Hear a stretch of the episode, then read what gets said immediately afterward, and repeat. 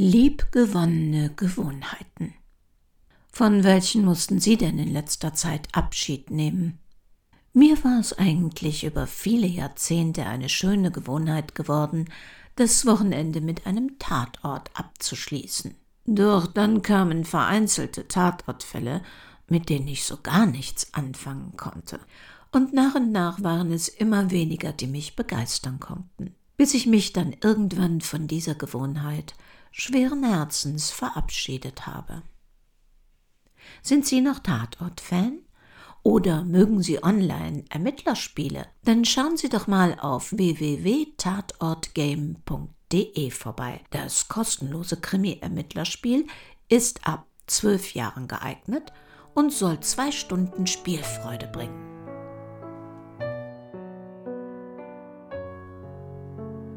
Abschied, ein Kriminalroman von Henrietta Pazzo in mehreren Episoden. Eine Produktion des Krimi-Kiosk Verlages Petra Weber in Köln. Sprecherin Petra Weber. Sie hören Episode 6.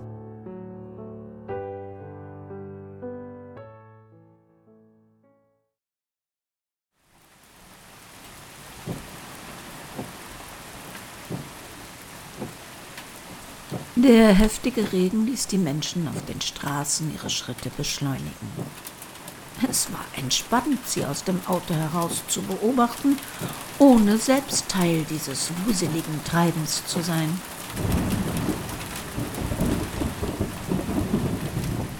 Barbara hatte die letzten Tage des Alleinseins wirklich genossen. Sie freute sich auf die Heimkehr von Jan, Sylvia und Bruno. Doch es war auch schön, mal nur sich selbst zu gehören, sich einfach treiben zu lassen. Die Büroroutinen hatte sie erledigt, den Rest bewusst zur Seite gelegt. Zum einen wollte sie die nicht so schnell wiederkehrende Freiheit genießen, zum anderen würde sie den größten Teil der Arbeiten zunächst einmal dekorativ auf Silvias Schreibtisch platzieren.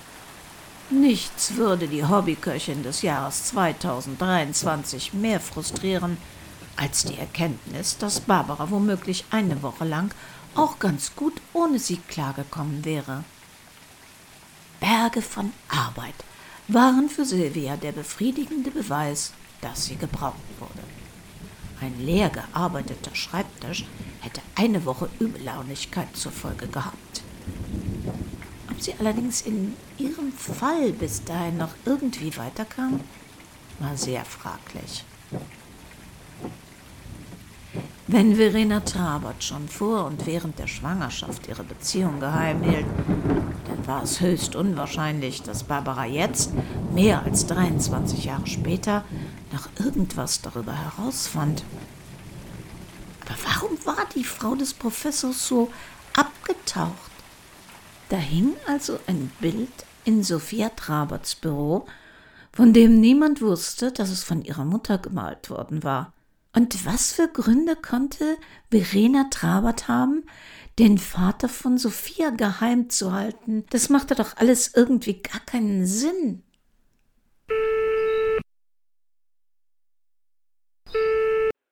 Ja?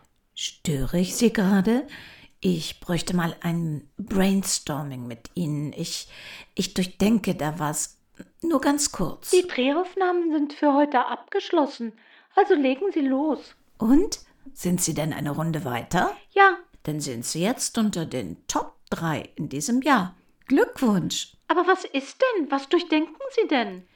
Also so mal aus dem Bauch raus, ohne darüber lange nachzudenken und ohne Wertung jede unwahrscheinliche oder verrückte Idee zulassend. Aus welchen Gründen könnte eine Frau eine Vaterschaft auch ihrem Kind gegenüber verschweigen wollen? Er war ihr Vergewaltiger. Ja, aber eher nicht. Sie freute sich, schwanger zu sein. Okay, unwahrscheinlich. Der Typ ist gewalttätig. Muss ja nicht zum Zeitpunkt der Zeugung gewusst haben. Sowas zeigt sich oft später in Beziehungen. Möglich. Aber keiner hat je blaue Flecken oder irgendwie sowas bemerkt. Dann setze ich noch einen drauf. Der Typ ist Psychopath. Ja, möglich. Aber würde ein Psychopath sich nicht in das Leben von Mutter und Tochter wieder hineinmanövrieren? Inzest.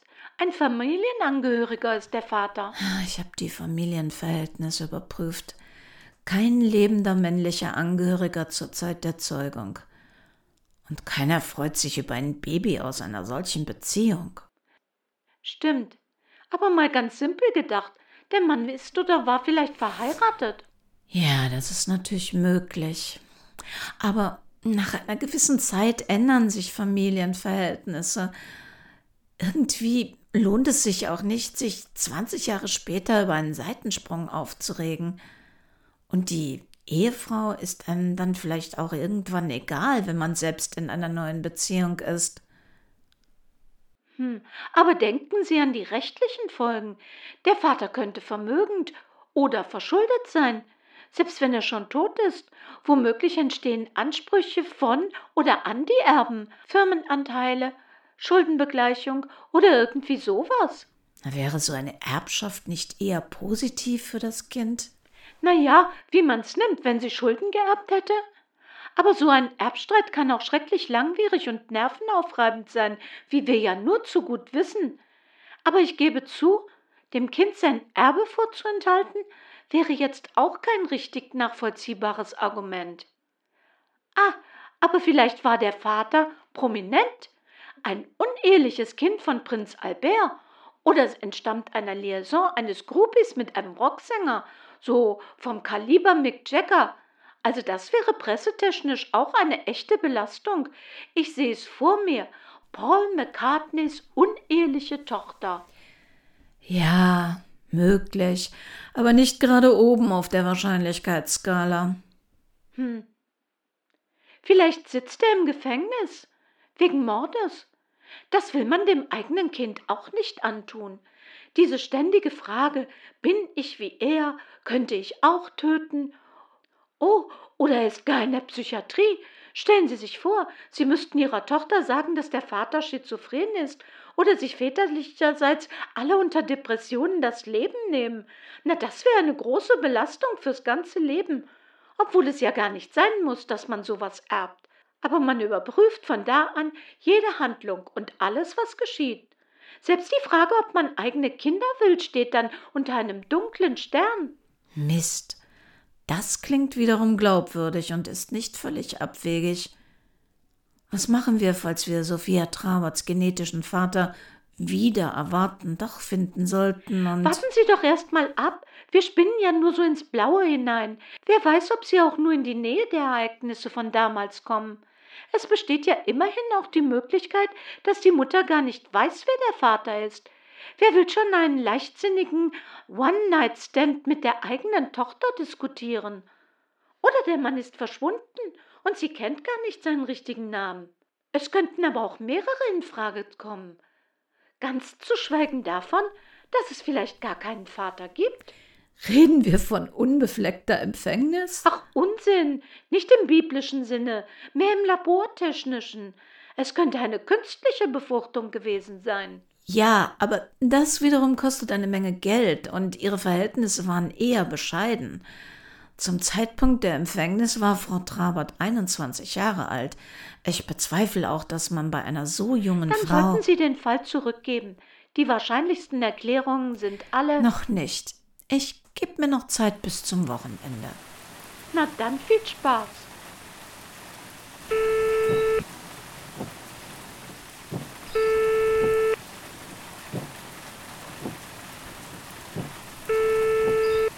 Frau Manott, haben Sie schon etwas rausgefunden? Nein, nein. Es gibt ja nur sehr wenige Anhaltspunkte. Ich rufe eigentlich mehr in eigener Sache an. Ich hoffe, Sie haben ein paar Minuten Zeit. Ja, klar. Ich bin allein in meinem Firmenbüro und die Tür ist zu. Wir können über alles reden. Also, der Herr Brettschneider, der hatte mich ja in ihr Büro gelassen, um mir ihre tollen Fotos zu zeigen. Und da hing auch ein unsigniertes Aquarell, das mich fasziniert hat. Ähm, können Sie mir den Künstler oder die Malerin oder wer immer es gemacht hat verraten? Es ist bezaubernd, nicht wahr? Nein, leider nicht. Wo haben Sie es denn gekauft? Dann finden wir bei dem Galeristen vielleicht was Ähnliches von ihm oder ihr, weil wir bräuchten dringend was für unsere Büroräume. Das tut mir sehr leid. Es gibt keinen Galeristen. Ich habe es bei uns zu Hause im Keller gefunden. Ich sollte für meine Mutter ein paar Sachen hochholen und ist es einfach so vom Schrank gepurzelt. Hm. Könnte Ihre Mutter denn vielleicht wissen, woher es ursprünglich kommt? Nein, sie meinte, es müsse die Arbeit eines Studenten meines Vaters sein, der sie wohl irgendwann vergessen hat abzuholen. Sie wollte, dass ich das alte Ding, wie sie es nannte, wegwerfe. Ich habe es mit einem Passepartout rahmen lassen und freue mich jeden Tag daran. Sollte eines Tages ein inzwischen alter Student es bei mir entdecken und beweisen, dass es sein Werk ist, werde ich es ihm abkaufen. Sind Sie sicher? Ihre Mutter hat doch selbst Kunst studiert und. Mutti versteht nicht viel von Kunst. Sie hat wahrscheinlich keine Ahnung, wie viel Liebe zum Detail, wie viel Zeit und Arbeit in so einem Bild steckt. Ach nein, Mutti hat nur zum Zeitvertreib das Studium betrieben. Sie hat null Begabung. Sie kriegt nicht mal eine gerade Linie hin. Deshalb hat sie es ja auch aufgegeben. Mein Vater, mein Adoptivvater, ist der Kreative in unserem Haushalt. Aber Sie doch auch. Ich habe Ihre Fotos gesehen. Ich kann sogar zeichnen. Ich bin sicher, dass ich das von meinem Vater geerbt habe, von meinem richtigen. Vielleicht habe ich sogar schon mal eines seiner Werke gesehen und habe keine Ahnung, dass es von ihm ist. Und genau deshalb. Ja, ich verstehe schon. Wollen Sie denn die Firma Ihres Vaters überhaupt übernehmen? Würden Sie nicht vielleicht lieber irgendwas Künstlerisches machen? Ach, davon kann man schlecht leben. Nur ein paar Prozent aller Künstler schaffen es überhaupt, ihren Unterhalt mit ihren Werken zu finanzieren. Nein, nein, da bin ich bodenständiger wie meine Mutter. Sie ist mehr das Arbeitstier, Buchhaltung, Logistik, Einkauf. Ich habe aber gar kein Büro in Ihrer Firma gesehen. Sie macht das im Homeoffice. Schon früher hat mein Vater die Sachen mitgebracht und sie hat dann zu Hause dran gearbeitet. Oft sogar über Nacht so, dass er morgens dann die Unterlagen wieder mitnehmen konnte. Ja, Mutti ist der ernste Typ, der alles schnell wegarbeitet. Ihr fehlt dieses Bunte, das Leichte, das mein Adoptivvater hatte. Und wieso hat sie das nicht in der Firma gemacht? Anfangs war ich ja noch klein, da musste sie auf mich aufpassen und konnte schlecht weg. Und danach hatte es sich wohl halt so eingebürgert. Gut, ja, dann schade. Können Sie mir leider nicht weiterhelfen und ich störe auch nicht mehr. Ich gebe Bescheid, sobald ich irgendetwas herausfinde.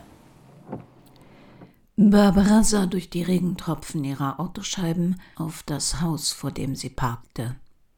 Ja, so stellte man sich eine Villa vor. Moderne Architektur, klare Linien, viel Glas und kühle Farben. Es war Zeit, mal ein paar Worte mit Sophias Mutter zu wechseln.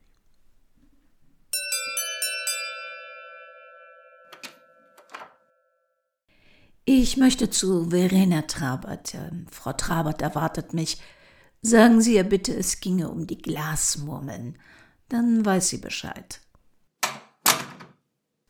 Frau Trabert lag auf einem Sofa, in eine flauschige Decke gewickelt und um sie herum ein Meer von Medikamenten.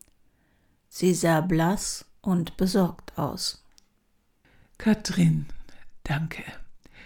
Sie können jetzt Besorgungen machen. Mein Gast und ich, wir brauchen keine Hilfe. Es ist riskant herzukommen. Wie wollen Sie das meiner Tochter erklären? Ich habe mich Ihrem Personal nicht namentlich vorgestellt und vorher abgeklärt, dass Ihre Tochter nicht hier im Haus ist. Frau Trabert, was geht hier vor? Was meinen Sie? Warum weiß Ihre Tochter nicht, dass das Bild in Ihrem Büro von Ihnen stammt? Das ist kompliziert. Ihre Tochter glaubt, Sie könnten keinen geraden Strich zeichnen. Sie, die Millenniumspreisträgerin der Uni, die Frau, von der der Unihausmeister schwärmt, als sei sie die. Sie haben mit dem Pedell gesprochen? Und mit ihrer ehemaligen Mitbewohnerin Katja Lehmann. Alle halten sie für ein künstlerisches Wunderkind. Nur ihre Tochter denkt, sie seien eine unkreative, freudlose Buchhalterseele. Und in diesem Glauben lassen Sie sie bitte auch. Nur wenn Sie mir einen plausiblen Grund nennen. Mein Mann, er. Unsere Ehe war nicht glücklich, aber er war Sophia immer ein guter Vater.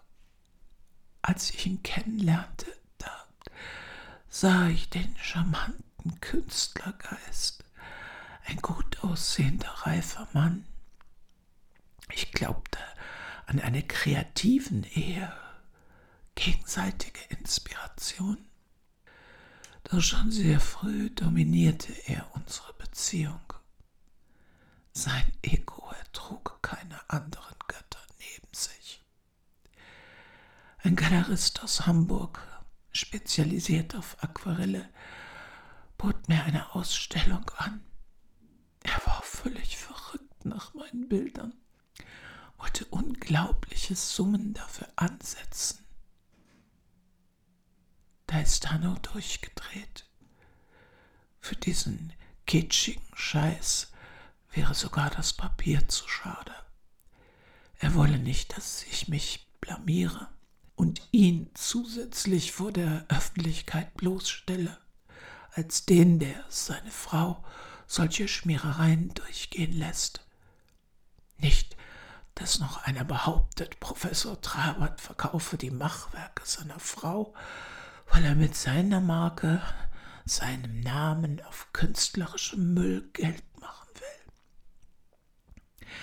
Der Galerist sei nur zu unbedeutend bei ihm anzufragen, weil er wisse, dass kein renommierter Maler bei ihm ausstellen würde.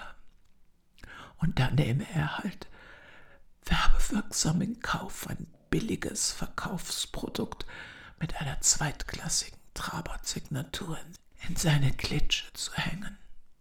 Anfangs glaubte ich ihm, zweifelte an mir. Dann sorgte er dafür, dass keine Farben, Pinsel, Stifte mehr im Haus waren.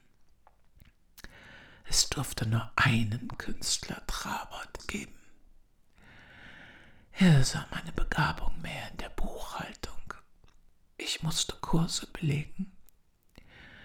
Für die Arbeiten, die er mitbrachte, hatte ich zwölf Stunden Zeit.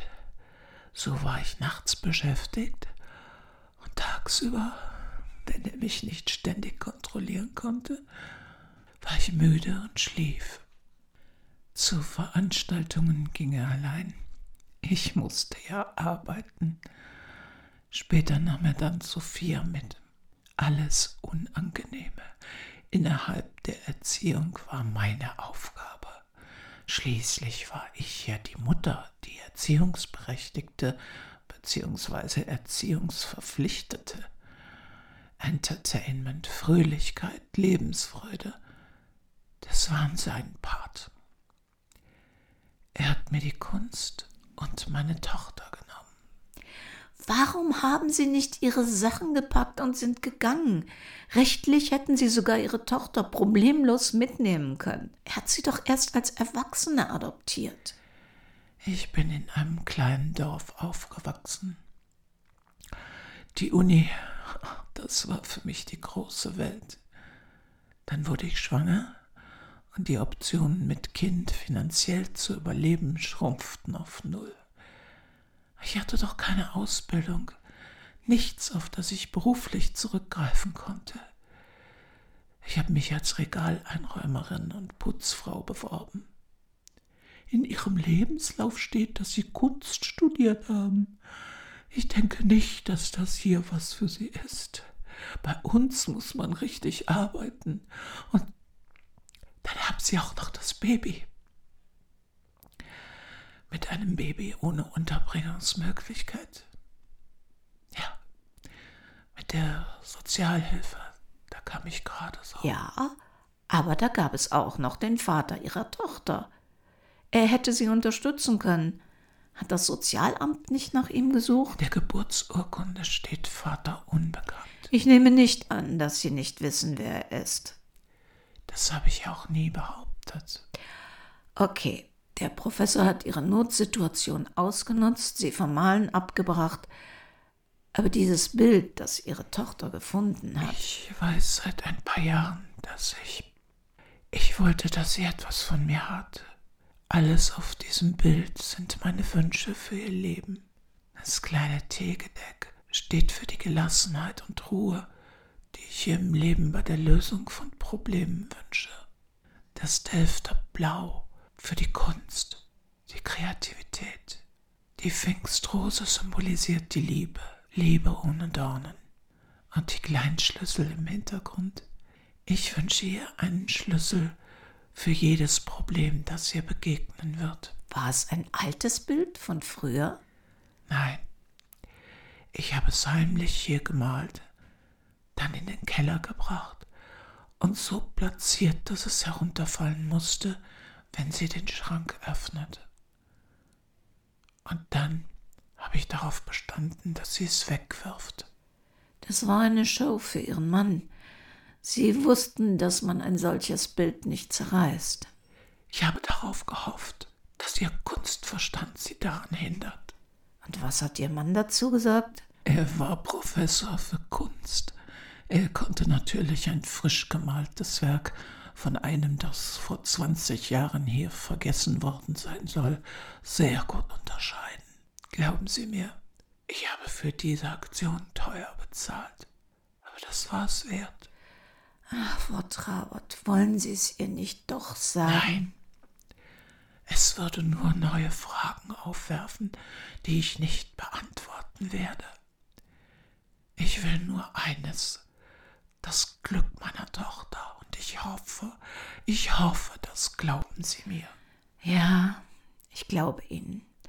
Aber ich verstehe auch, dass Ihre Tochter ihre Wurzeln kennenlernen möchte, selbst wenn ich persönlich dieses Bestreben häufig für überbewertet halte. Ich weiß nicht, wie ich Ihre Suche bremsen könnte. Machen Sie sich keine Sorgen. Die Dinge werden ineinander passen, wenn die Zeit dafür da ist. Und Ja? wenn es soweit ist, Frau Malotte, dann bitte ich Sie, ich bitte Sie einfach nur, nichts zu tun. Lassen Sie die Dinge geschehen, ohne sie aufzuhalten.